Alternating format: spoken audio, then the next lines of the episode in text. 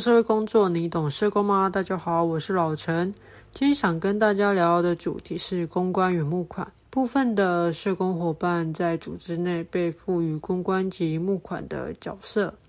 今天老陈邀请到同友社工背景的企鹅来跟我们聊聊在非营利组织担任公关及募款的经验。那我们赶快来邀请我们的企鹅。我们一开始先请我们的企鹅跟我们的听众朋友自我介绍。大家好，我是企鹅。那我现在从事的工作是在社福团体里面担任公关的工作内容。我过往其实是社会工作相关毕业的，只是在毕业以后，包括在实习期间，我觉得做间接型的服务，然后透过募款或者是行销的方式，让更多的社会大众看见社福团体在做的每一件事情，我觉得是一件很有价值的事情，所以我就在这个行业里面做了蛮久了。对，是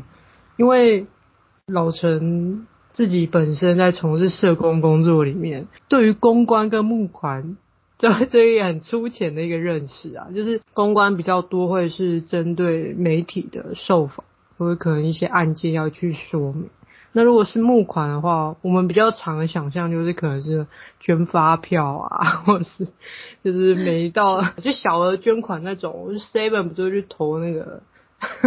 就是会去镜子去摆放小零钱大爱心的概念。对对对，比较初阶的认识。所以这一次想邀请企鹅，可以以你过去的经验跟大家说明一下，就是公关跟募款人的。业务内容大概是什么？这样，那如何去执行跟运作的？这样。是，其实公关的角色，它比较像是，就像刚刚老陈有说的，其实真的比较像是，呃，可能对媒体，然后对外整个基金会的一个形象，你怎么去帮他们做一个包装，怎么帮他做一个说明，怎么样在公司出现了一些公关危机的时候，你要运用什么样的方式去协助公司做一个危机的度过。那募款的话，它其实是比较属于策略性的一个面向，因为其实台湾是一个非常非常有爱心的国家。那每年每个社福团体其实都很积极的在做募款，要帮助可能台湾的不管是老人啦、小孩啦，或者是身障者。其实台湾这么大，可是我们要如何让大家关注到我们自己每一个的基金会，我们到底是在做什么样的业务？其实，在募款这件事情上面，我们很需要透过各种方式去操作、去执行。那其实以募款来说好了，现在的募款的行销方式跟以往很不一样，因为大家都知道现在是一个数位发展的时代。那我们要兼顾呃比较新形态的人他们在使用的东西，可是我们不能。放弃原本既有，就是他们已经有一个习惯在的呃固定的捐款人，这件事情其实是很难拿捏的。我们想要开拓，但我们还是想要继续保有。所以其实现在每个社福团体在做募款的时候，你会发现哇，社福团体其实也蛮厉害的。不管是市面上的任何一种，你都可以看得到，比如说。现在年轻人一定会用的 Line Pay 接口支付，或者是呃信用卡刷卡转账啊等等，你想象得到的。然后它还有国内的支付跟国外的信用卡支付等等，这些都是在募款上面，为了要跟新世代做一个结合，我们发展出了一个新的募款的方式。那我们想要保有的就是还是有所谓的发票，因为其实大家应该可以在路边很常看到，就是。会拿着箱子，然后就说一人一发票，然后就是公益做爱心。这个其实是以前我们很常看见的，可是现在的发票它又发展出另外一种新形态了，就是大家都会去做那个叫什么 QR code 载具，载具，对对对，我们就是会下载那个载具，然后载具我们又要去串联，因为每一间载载具的业务也很广，我们就要去跟政府说，或者是跟企业团体谈，说，哎，你们是不是可以让我们有一个机会把载具放上。去多一个机会，都是多一个募款的方式，所以我觉得不管是公关或者是募款，其实应该是说，我觉得都会因为顺应现在的方式而有不同的操作模式啊。对，大概是这样子，简单的说明这样。没错，因为确实就是随着年代演变啊，大部分以前都是发票嘛，那之后。诶，我自己也有个某个基金会的那个条码，之前有做一个一小片这样，那 可以去刷这样啊。可是现在就像刚刚说，可能你去刷信用卡的时候，他就跟你说，诶，我百分之多少。就回馈给某一个单位、社福团体，对对对对，对，或是你去买贴图的时候，就是你一个消费行为，可能其中的一个利润就会回馈给某一个社福组。我觉得现在应该是说，要让社会大众做公益可以变成一件很简单的事情，让它可以发生在你的生活当中。我觉得这个很重要。对，尤其是我们很常去喝咖啡。很多咖啡厅也也会做这样子类似的行销，对自己的品牌行销也让社福组织有有有加分嘛？对对对，是。那刚才契儿有提到说，就是因为要去募款或者是去做公关危机的处理的时候，其实很重要的一个诉求跟具体的去说明，就我们如何去让我们的捐款人或者是媒体。不管是哪一个受众，都要认识我们这个组织里面它的社会福利的内容是什么，我们到底在做什么？那其实不是我们同行的，可能你知道很多的社会福利的名称听起来乍听之下都是中文，但是你必须要中翻中，就是到底你在做什么？那怎么去浅显易懂的跟他们说，我们这个服务是？呃，很有价值，你的投入是很有帮助的。这个是我们在社会福利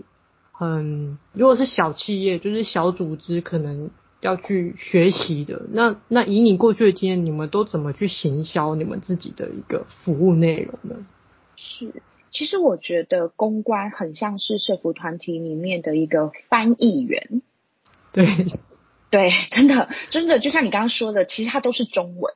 可是我们只要讲出来的时候，其实每个人理解的程度上面其实是会有差别的。对，就是比如说我们就是常常会用一些专有的术语，然后你在专有的术语，你其实，在当社工的时候做久了，你会觉得，诶，对啊，就是这样啊，怎么？比如说，呃，我们可能很常会跟大家讲说，就是我们的案家啊，我们的案家就是怎么了，怎么了，怎么了？可是其实案家这个名词。是你做社工的同温层才会知道的。那你如果对一般的社会大众一直讲案家，他们可能会想说案家是谁，然后就会开始充满着很多很多的问号这样子。所以我觉得翻译官这件事情应该是身为一个公关很需要具备的。你必须要让这些的名词还有社会，比如说，因为像社福团体他在做行销的时候，还有一块是很重要的事情，他其实是在倡议很多的事情。比如说好了，以儿童福利来说好了。其实家暴这件事情，其实有非常多的社福团体都在做。那为什么他们要一直做这方面的行销？因为其实以台湾来说，每年都有非常多的家暴的事件层出不穷。但是我们看到的统计数据，它不一定完整的等于现在正在发生中的数据。它是一个存在有黑数的一个数据。那为什么就是在做社福团体的行销的时候，大家就会想说：哎，你们的行销每一年你们都在。倡议同一件事情啊，可是这件事情它一旦被中断了，那它的黑数可能永远不会被看见了，或者是它不再被重视了。那这件事情所导致的后面的东西其实是很可怕的，因为当这个事情不再被重视的时候，或者是它只是一变成一个口号，就是诶，我们要做好儿童保护，或者是我们要关注独居老人，或者是我们要怎么样的时候，只要。你没有做好行销推广这件事情，不让他在倡议的这个层面里面持续性的被关注，那他终有一天，他其实他的重要性，呃，会变成只剩下在从事社福团体的人员里面的同温层的话语。那对于社会大众来说，他们可能，呃不是他们不关心，而是他们不知道有这件事情。正在发生，所以我觉得社福团体的行销，其实很某种程度上面，真的是在倡议跟告诉这个社会所有的大众说，其实有些事情不是你不知道，而是它正在发生的时候，我们不知道。对，所以我觉得它的行销其实是某种程度就是是一个很辛苦的过程。对，它不像你贩卖一个产品，就是我今天就是很明确告诉你说，哎，我今天就是要卖你这个产品，我不可能卖说。哎，那个小孩一直对，就是我觉得我们应该是说，这是盈利跟非盈利上面很大的行销上面的不同。对，是，这也让我想到，就是我们很常就是在新闻媒体上，可能某一个组织，然后针对一个家庭好了，是 一个家庭，好，对，一个家庭，他可能遇到了什么样的困难，但就是因为这个困难需要大家的善款，是，但是以我们同行里面。会看到这样的揭露，我们会比较担心的是，是不是被消费？我一直觉得说，在行销的一个过程当中，如果比较有敏感度的一个工作者，可能会比较担心的是这一块。可是，对，呃，又要去拿捏到我们。捐款人或者是社会大众的一个观感，如果人家去认识了这个家庭，发现嗯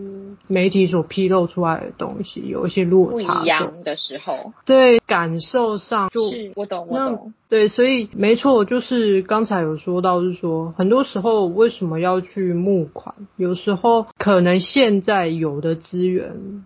无法对应现在社会上发生的问题，或者是它已经发生了，但是这个问题里面有更深层的议题要去发酵、要去处理。可是我们如果以仰赖政府，或是仰赖嗯我们大型的民间组织的力量，可能是不够的，而且这样的议题可能就发生在我们日常，但。你不知道这件事情是可以有人要去处理的，也有也不知道是怎么要去解决的。可能你不知道自己要怎么去投入这个心力。可是如果你用呃比较简单的方式，如果我我交这个善款给一个组织去执行去解决那个社会问题，我觉得这会是一个就让这个社会更好的一个一个管道。对对对，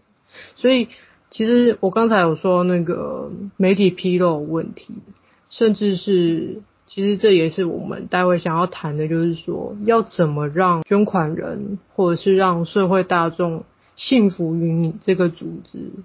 信服于你现正在做的事情，而我的付出是可以看到有结果的，不然其实你一直跟我说的这个问题，可是。呃，我也投入啦、啊，但是那为什么还会有家暴呢？对，对，或者是我点一个家庭有重大事件发生，然后我投入了哦上百万进去了，但后来呢？这个家庭后来有人去关心，或者是有人去了解他后续的发展嘛？对，对对对，我觉得就是说，组织到底如何要去，就是他的后续的因应是什么？我觉得这个真的。对蛮重要的，因为像刚刚你提到的，就是怎么样让社会大众信服你是真的有在做这件事情，跟他们到底有没有被改变这件事情，其实很长时候是我们就是工作的时候会常常被问到的。因为我觉得这个不要讲社会大众，我们自己，因为我是从事间接型的服务嘛，我不像社工，他们是处于以直接型的对到家庭，所以当我要去对我刚刚说我们是翻译官，但你要。翻译出去之前，你总是要有把握，你说出去的东西是真的，因为我们要告诉社会大众的是真实它发生的状态。但是有时候很尴尬的是，其实我觉得这是两面，一个是社会大众对于服务的人，他们有一个期待，他们会觉得，哎，我们都投入那么多钱，比如说好了，我假如我是一个捐款十年的人，我就会想说，哎，我都捐钱捐了十年了。怎么这个事情呢？它一直在发生，怎么这个家庭一直没有改变？那对于我是服务的一线社工来说，我服务这个家庭十年了，那我就会想说，有啊有啊，他们有改变诶。你知道这个家庭，我怎么把他们一步一步的陪伴他们走过来的吗？然后我在陪伴这个过程中，可能这个家才刚刚我帮他解决了 A 事件，紧接着他 B 事故又出来了，B 事故处理完了。我就出现了 C 的一个 trouble，就是你知道，就是我们的服务家庭，诶，因为他们毕竟是一个家嘛，然后家里面就是会有很多的状况，它需要被处理跟面对。那就是我们在做一线社工的时候，我们都知道，处理一件事情，它不是今天处理，明天就有结果的。对，或者是比如说，有的我们曾经服务过一个案家，他可能就是他刚开始接受我们的服务的时候，他可能就是要照顾上面的长辈。然后他又有小孩要养，然后丈夫呢又因为出了一些意外，所以就卧病在床。那好不容易可能就是协助他，然后照顾到一个阶段，那可能有的长辈就是呃不幸就离开了，或者是有的长辈哎渐渐康复，他可以协助加入照这个资源。可是这时候先生的状况恶化了，就是像这样的事情，其实他不是在单纯的服务这么简单而已。而且你要想哦，我们刚刚讲的都是照顾需求，那我们有看到另外一个层面，就是孩子，孩子他们也是有需求的。他们也需要被照顾，他们有课业上有，比如说到了高中，他们有同才之间的问题，等等等等等，这些其实都是社工要一路陪伴他们来。所以其实有时候我其实也可以理解社会大众，他们其实会觉得说，我们这样子一直给钱，真的有用吗？其实这件事情，我觉得对于一个社工来说，他很难去告诉你说，你给钱是有用还是没有用的。但我们只能坚信，我们陪伴他走过来的这段路，我们绝对是有帮助他的。所以你的捐款也绝对绝对是有助益他的。我觉得应该是说，当你决定要捐款的那一刻，可能我们也要有一个心理准备，因为陪伴它不是一时的。它可能是一个长久且漫长的一里路，那这一段路会多久呢？那就要看每个家庭他们发生的事情跟状态是什么。其实我们有很多的家庭，他们到了一个程度，跟社工老师谈完之后，他们也都会主动说：“哎，老师，我觉得我现在家里的状况，我觉得越来越好了，要不要把？”帮助我们家的这个钱给其他更有需要的人，其实他们都会主动提，只是这些东西我们不会这么主动的跟社会大众说。但当有人提出一些质疑、有一些疑虑的时候，我觉得这是一个很棒的事情。其实我在接到这样的电话，我就会觉得说太棒了。他愿意来提问我这件事情，代表他在乎这件事情，重视这件事。嗯、那当他提问的时候，我有机会告诉他说：“你在乎的事情，我们也是同等的在乎。嗯、我们同等的在乎。我告诉你，你他们发生了什么事情，你的钱我们是怎么运用的？我们可以很清楚、明白的、公开的告诉你说，为什么这个家庭我们现在结束服务了没？还是还没有结束服务？这样子。”我觉得这件事情非常的重要，然后也显现出来问我的人，他对于他的捐款跟他的期待，跟对我服务的地方的重视。对，嗯，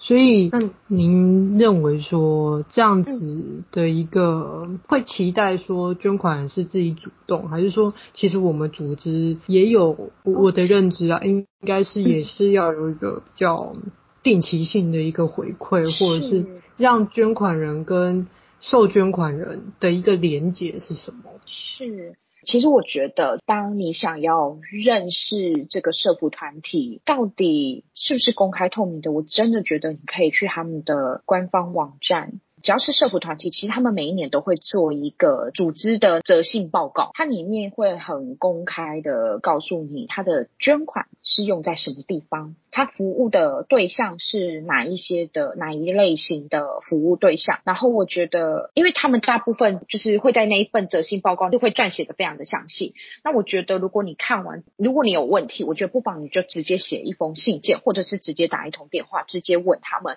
我觉得他们会很开心，因为。你知道，毕竟如果你要制作这么一本东西，其实你要花很多时间的。那当你花了时间之后，有人看，有人对于。组织的重视被显现出来的时候，他们一定会很开心，觉得原来社会大众看的角度跟我们是不一样的。那我们可以怎么样让这个责信的报告可以更加的丰富完整？我觉得这也是一个，不管是站在捐款人或是站组织方面，都是一个很好的一个互动。那我觉得还有一个是因为现在其实刚刚我说现在的形态跟以前不太一样，以前可能我们要一直等着人家寄东西来，可是现在其实有脸书、有 IG、有有 Line、有各式各样。的方式可以让你去了解这个社服团体。我会觉得，如果你有几个，因为我觉得社服团体真的非常多。如果你有几个你自己还在犹豫要不要捐的，我觉得你可以花一点点的时间，可能去观察他们在这方面的讯息上面的曝光，到底跟你的价值是不是 match 的？如果是的话，我觉得不妨可以给他一个机会，去看看他们的服务是什么。我觉得企鹅非常正向，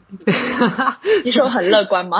对，感觉在这个公关跟募款的这个角色上非常有热忱。就是我觉得工作嘛，你就是要有一点，你会要有兴趣，然后要，因为我们。老陈跟我一样，我们应该就是因为我们的工作关系，所以其实我们很常，当你在面对服务对象的时候，他有时候你需要花一点时间做一些消化，因为有时候可能不是很乐观的一个情况，所以我觉得。当你怎么把这件事情转化成一个社会大众可以理解的方式，还有怎么样让自己的心情上面做一个调适，然后坚信自己的工作，我觉得啦，如果你相信自己的工作，不要讲得太伟大，我们就是至少如果我们可以帮助到至少一户家庭，他拥有不一样的转变，我觉得这也是一个，我个人觉得啊，这也是一个很有价值的事情，对。那因为刚才我们会比较多的是着重在募款。的一个业务内容上面嘛，是，还有操作。那其实刚才也有提到说，公关的部分其实是一个公关危机的处理，需要一个危机应变。那你如何去认定这个是一个？组织公关危机大概会是什么样的类型？什么样的事件？有时候你发出去的一个新闻或者是一则讯息出去，其实都是经过再三的思考，因为常常一个不小心，其实每个人看事情都是一体两面的，所以每一件事情你在对外出去说明的时候。其实它都是一个可能存在有公关危险，因为我们很常有时候发一个讯息出去，那民众可能就会想说，就是当我们自己内部的人团队，大家可能在思考说，哎，好，我们这样的讯息出去应该没有什么问题，然后大家一讨论完就觉得 OK，好，我们出去了。那结果呢，民众打电话来说，哎。为什么你们要做这件事情？甚至质疑说，我们告诉大家我们有在做这件事，可是民众看到的是，所以你们现在才要开始做这件事情吗？嗯，然后我们就会开始思考，诶，是哪一个环节不对了？嗯，其实我觉得公关某种程度也像柯南，就是你会去思考，哎，今天怎么会会有这样的一一个事情的发生？然后你就会想说，嗯，是刚刚哪个地方？不对吗？然后还是说，哎，比如说好了，可能有时候会有一些爆料者，或者是会有一些人说去外面就是会说，然后传讯息传回来，就说哦，某某某机构他们就是怎么样怎么样，然后你就想说，哎，这件事情是什么时候发生的？我们怎么都不知道呢？对，那像这样的事情其实可大可小，有时候他真的会。无限的发散，那当无限的发散的时候，就会从长官到下面的员工，在处理公关的事情上面，就必须要有很多的讨论，怎么样才是保护机构？因为我觉得社服团体它还有一个很重要事情，机构它必须还要站在保护。家庭的一个立场上面去处理事情，对对，因为刚刚你有提到，有时候其实会质疑说，比如说可能邻居觉得他们就真的不需要啊，可是可能在社工的眼中看见了他们的问题，嗯、跟邻居看见他们的问题其实是不一样的。这个我觉得应该是说，我觉得每个人的视角不同，可是当社工介入去处理的时候，代表这个问题他需要时间来处理，可是我们并不会去跟左邻右舍或者是社会大众昭告说。说，哎，我们要来处理事情喽。可是当被就是你知道，有时候会一传一，十传百的这样子的方式去让更多人知道的时候，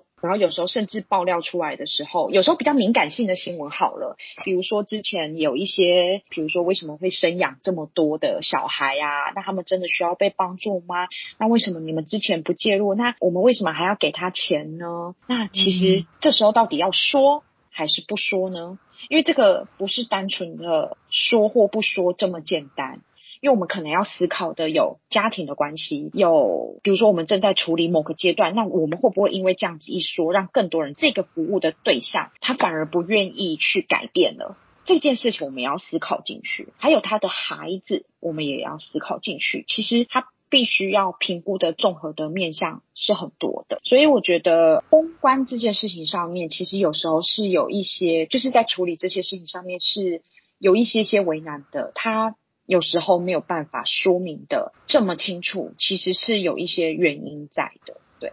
嗯，因为现在网络讯息都很迅速的曝光、嗯、流传，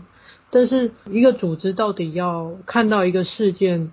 危害到什么样的程度，或者是影响到多么巨大，你们才会去评估说要去做回应，还是说真的已经是这个讯息已经透露出很明显就是针对我们，或者是真的有新闻媒体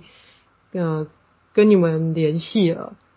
才会去做回应吗？还是说其实我们看到说哦嗯，这可能有危害到我们的家庭了？或者是说有这样子的风向不对了，我们就应该要主动出击去厘清，或者是说让我组织不要再更严重的影响。嗯，我觉得组织的声誉有任何受损的时候，这个绝对绝对我们会立即的回应，然后并且告诉社会大众没有这件事情的发生，组织绝对是怎么样的一个状态，这个绝对会把立场。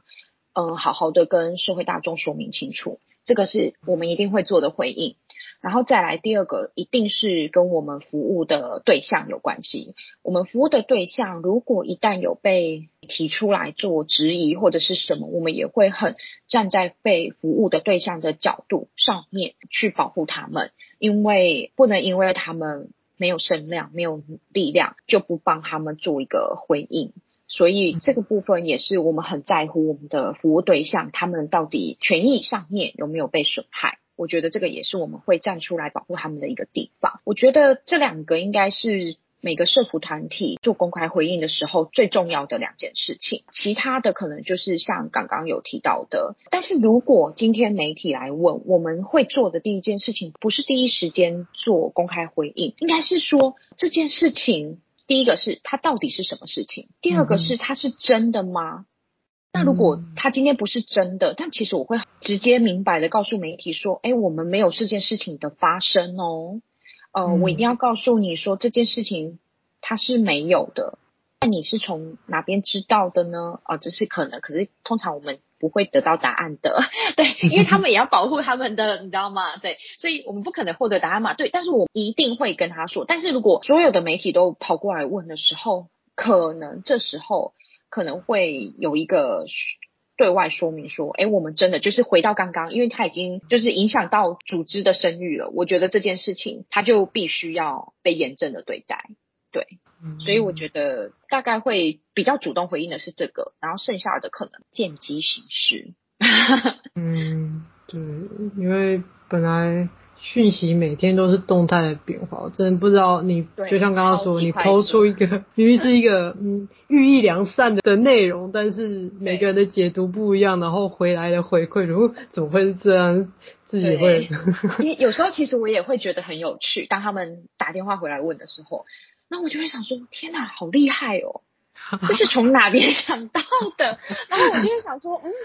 为什么我都想不到这个地方呢？就是有时候你知道吗？会觉得说，哇，真的很不错诶，就是他们还可以想到这个地方，但我们从来没有思考到这个层下。下一次我知道了，我可以也往这个方向去想想看，我觉得蛮有趣的。蛮好的，就是嗯，有回馈就让我们促进我们思考，然后让下一次有更好的回应，这样。对对，真的 是。那也想问问看企鹅，就是其实从事这个行业其实也是蛮久了嘛？对，有一点点时间了，我不能说很久，你知道前辈太多了，所以有一点点时间。好，算中生代好，就是还在还在学习这样子。对对对，没错。那在这个投入的过程当中，你觉得说你过去的一个专业养成，或者是你过去一些相关的工作经验，在这一份公关跟募款的这个行业里面，有没有什么样不一样的一个帮助，或者是说你会思考到说，哎，其实这跟社工的专业其实是很有连结性的。那在这个服务的经验中，有没有一些让你比较印象深刻的一些事件，或者是让你非常有感触的事情。好，我先讲一下，我其实从事这个行业，呃，应该是说，因为我有在盈利跟非盈利都有待过一点点时间。那我觉得我因为可能自己本身是相关科系毕业的，我觉得还有一个很大的优点是跟社工之间的连接的共鸣，我可能可以比较快速的进入跟投入，因为我可能了解在服务的过程中可能会相对性的遇到了什么样的问题。就是一般要从盈利跑来非盈利做这个行业，我可能多了一份。对于这个行业的基本的知识的认知跟了解，因为我觉得社工这个职业，它需要在服务的过程中有非常多的不断的应应跟应变。那我觉得可能我有一个基础在，然后我可能需要再不断的去补充相近的一些知识跟观念。对，所以我觉得我的毕业的本科系可能跟我现在从事的行业有很大程度，但是算加分的效果。对，那。我觉得，因为我后来没有做直接服务，是因为我对服务的家庭会有很多的期待。可是有时候这些期待不见得在服务过程中是一个好的事情。对，就是你对服务有期待，你希望他们越来越好。可是我个性比较急一点点，我就会 很积极的 push 他们。可是你知道，改变是需要时间慢慢来，陪伴也是需要时间慢慢来的。对，所以我就是。透过一段时间之后，我发现，嗯啊，然后再加上我可能我本身的个性有关系，后来我就是都一直往公关行销的方面前进，所以加上我也觉得这样的工作内容是很有趣，然后也很有挑战的，所以我后来又回到非盈利服务的时候，我就觉得，哎，其实这样的工作内容其实对我来说是有挑战的，然后加上又有刚刚我说的，我因为是相关科系毕业的，所以我觉得加在一起应该是一个相乘的效果啦。对，嗯，那。你说就是呃有没有比较深刻的？其实因为我在担任这个公关的这个角色的这一条路以来，我们常常要去就是采访呃一些我们的家庭服务对象。然后我曾经有一次去山上，然后。我们是带企业还有一些贵宾，我们的捐款人一起上山去，然后就是参加一个活动。那我们在参加那个活动的时候，其实我们就陪了小孩三天两夜。然后我印象很深刻的是，我们到的当天，然后因为你知道，都是一群从都市 的企业贵宾、捐款人，然后大家就是兴冲冲的，很像要去观光旅游。对，然后我们就对对对，然后你知道那个冲击有多大吗？就是他们就想说啊，我们就是要来山上这边，在部落这边，我们要来要来看他们，要来帮他们。他们是带着这种心情来到这个地方的。然后呢，孩子们呢，我们就跟他讲说，哎，今天会有一群哥哥姐姐、叔叔阿姨来陪你们哦。然后小朋友就说，哦，真的吗？然后他们就真的以为他们是要来陪他们玩的。在双方都拥有着美好的期待下，这些企业贵宾到了。的时候，他们发现，哎，好像有点不一样哎，因为 我印象很深刻，他们下车的时候看到社工老师在叫一个先生，就是躺在路边，然后先生起床，啊，他们就想说，哎，因为他们就是车停在路边，就想说，哎，为什么？原来是这个先生他真的喝醉了。然后我们就想说，呃，怎么会这么早就喝醉？原来他刚工作结束，然后要回家，然后很开心今天有赚了钱，所以他要回家，所以他就在路上买了一点小酒，然后就边走边喝边走，走到那边累了，所以他就休息。然后社工老师就因为他可能很常去访视嘛，他就很习惯啦，所以他就跟他讲说，哎，那个某某某爸爸。你起床了，起床了。我我是不是有跟你说，我们今天会带很多人？然后那个宝宝已经有一点，还跟老师说：“老师，你要不要喝酒？我们好开心，你又来找我们了，你知道吗？”就是呈现一种，然后那个贵宾他们就会就会说，他们的疑问出现了。他们这时候的疑问就是：为什么你今天工作完了，你赚了钱不是拿回家养家呢，而是在路边？好了，这下子捐款人他们开始有非常多的疑问在心里发酵了。嗯，那社工老师的担心是：哎，爸爸，你睡在这边这样子很危险，车子经过可能会没看到你哦。然后你要不要赶快就是回家？等一下晚上我们不是有说我们要办一个活动？等一下你晚上也要来啊？可是觉得这个就出现了一个文化上面的认知差异，跟。对对，还有就是，就因为我觉得文化上面的认知差异是一件很难被双方理解的事情。可是如果你是在那个地方长期服务的人，你会试着用一些方式去告诉他们说：“哎，我尊重你的文化，保有你的文化，但是你考量到第一个安全，第二个是，哎，你好不容易今天辛苦赚了，你要怎么样做好分配运用财务管理这件事情？是就是与其你一直告诉他说，哎，你不可以，你不可以，你不可以，那他就会觉得你好烦哦。那久而久之，这就不利于我们在跟服务对象的关系的建立。所以，如果你告诉他说，哎，你今天有这么多钱，但是我知道你。有多少钱你想要用在什么地方？多少钱你要存起来？多少钱是小孩的教育费？你反而这样子去跟他们逐步的谈，其实我觉得吧，人都不太希望多一个人来管教他，嗯，然后他们也会没有面子。但如果当你都让他们觉得被管教跟没有面子的时候，其实这个服务根本没办法再推展进去。那你应该要想想看，你当初帮助他们的目的是什么？你希望他们家庭变好嘛？你希望让小朋友应该要受到的教育，他必须要如期。所以这时候大家出现的服务的观点就不一样。但某种程度你，你其实你知道吗？你身为一个官，你在旁边，你就是要很小心，因为你要去对企业说明。然后你也要理解社工老师他现阶段在处理的事情，所以我们那时候就是先让企业跟贵宾他们回到车上，然后我们就跟他讲说，哎，我们再一下下，我们等一下就到了，然后让社工老师好好的去处理。那等社工老师处理完，我们车子在发动的时候，我们才很明确告诉他说，哎，大家是不是刚刚看了，有没有很有冲击呀？那如果有的话，你们的问题是什么？你们可以提出来，我们大家一起好好的来探讨。就是有的人就会用台语很直接告诉我说，公关几号一，已经把提给啉酒。阿玲是有咧管理无？啊，不就是我结婚。因因为都伫路边，阿吉娜嘞，对，但他不知道。然后回到刚刚最原本的问题，这是文化上的差异。那可能你就需要花一点时间在车上，像我们就在车上很明白的跟他们讲说，哎，大家不晓得你们对于钱赚到了该怎么运用，该怎么分配，你们都怎么分配的呢？那你们可能有娱乐啊，你们可能有教育啊，你们可能有家庭的开支啊，什么什么的。然后我们才借这样的方式告诉他说，其实这个家庭其实原本一刚开始的时候，其实我们也要认知到爸爸和妈妈他们。在山上其实没有什么工作，他们其实都在打零工。嗯，所以当他们有钱的时候，那个钱可能跟你们期待的钱是不一样的。那他们还是有所谓的他们的消费的，就是他们，而且我告诉你，因为山上的朋友，他们非常非常乐于分享这件事情。当你去家庭看他们的时候，如果是那一区的朋友，大家都知道，他们真的很乐于跟你分享他们拥有的一切。嗯，那。我觉得，当他们非常乐于跟你拥有一切，说你进阶的去理解他们为什么他们会有这样子的一个消费习惯，那你再渐进式的去协助他们做一个改善。我觉得这个又回过头来，我们就是告诉我们的企业贵宾跟捐款人说，哎，其实他们非常乐于跟你们分享，他们知道你们要来，每一户家庭都把他们家里有的都拿出来招待你们。等一下晚上你们就可以享用到。我们要不要晚一点，大家一起看完，我们再看看大家有没有什么样不同的看见跟想法。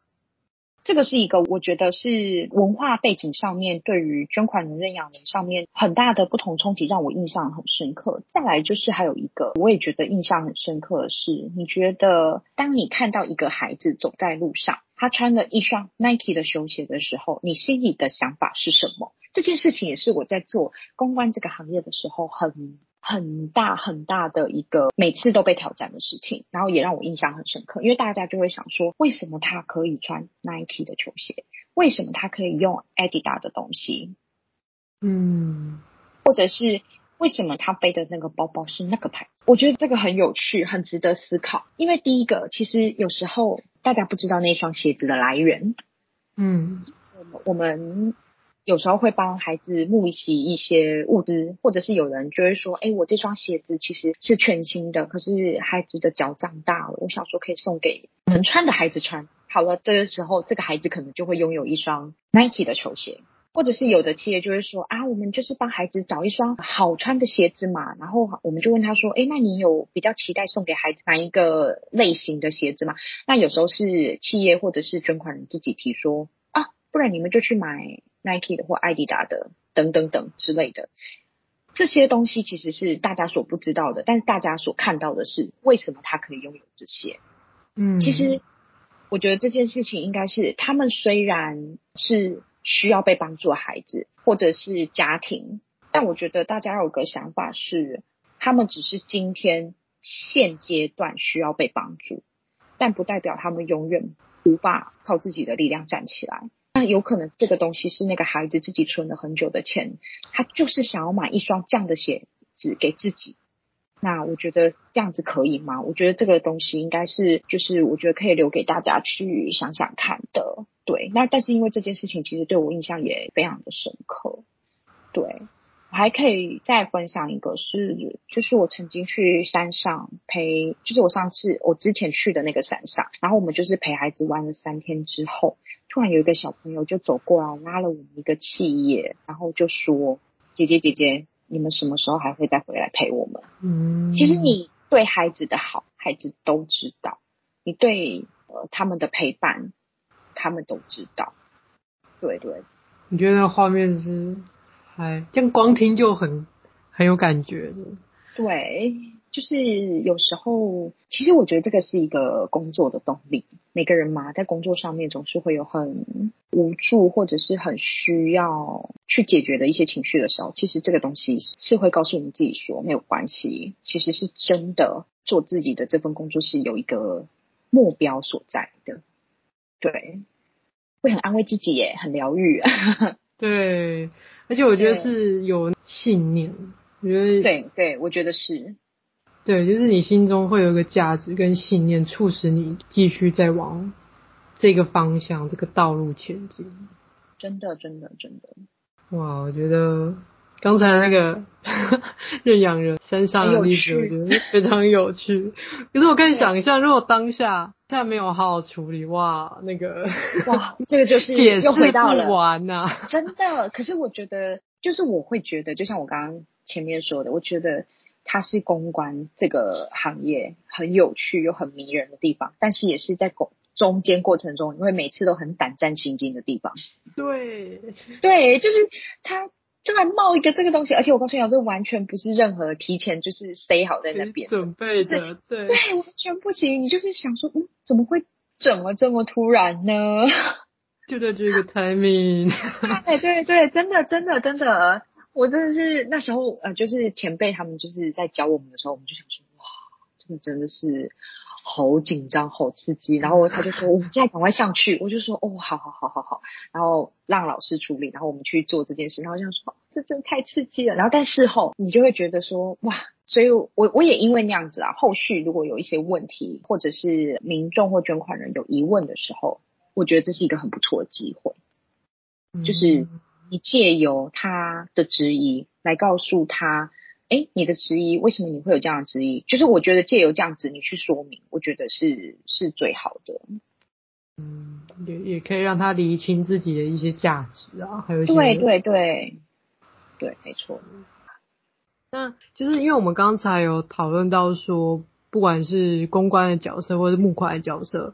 诶，社工在每一个组织或多或少都会接触到。类似性质的业务，那切尔莫针对就是如果担任公关跟募款的这个工作者的角色有什么样的建议，或者是你觉得比较有挑战性的地方是在哪里？这样。好，如果是我觉得要在社福团体做公关，我觉得可能比较有挑战的地方是，假如你不是相关科系。毕业的应该是说，我觉得如果是大众传媒系毕业，他可能要补足的真的是比较属于社工类型的一些专业的服务知识。那如果你是呃相关科系毕业的，你可能必须要再更加完善一些你的公关服务经验，包括对外的一些公关危机处理。我觉得这是一个挑战，但同时它也是一个很迷人的地方。我觉得对。那要怎么去提升相关的专业的职能呢？呃，因为像我本身是社工相关领域的嘛，那我可能就会针对于相关的课程、公关类型的课程去补足自身的。我可能会去找一些呃业者线上已经在服务，他们可能出来授课的，我可能会自己，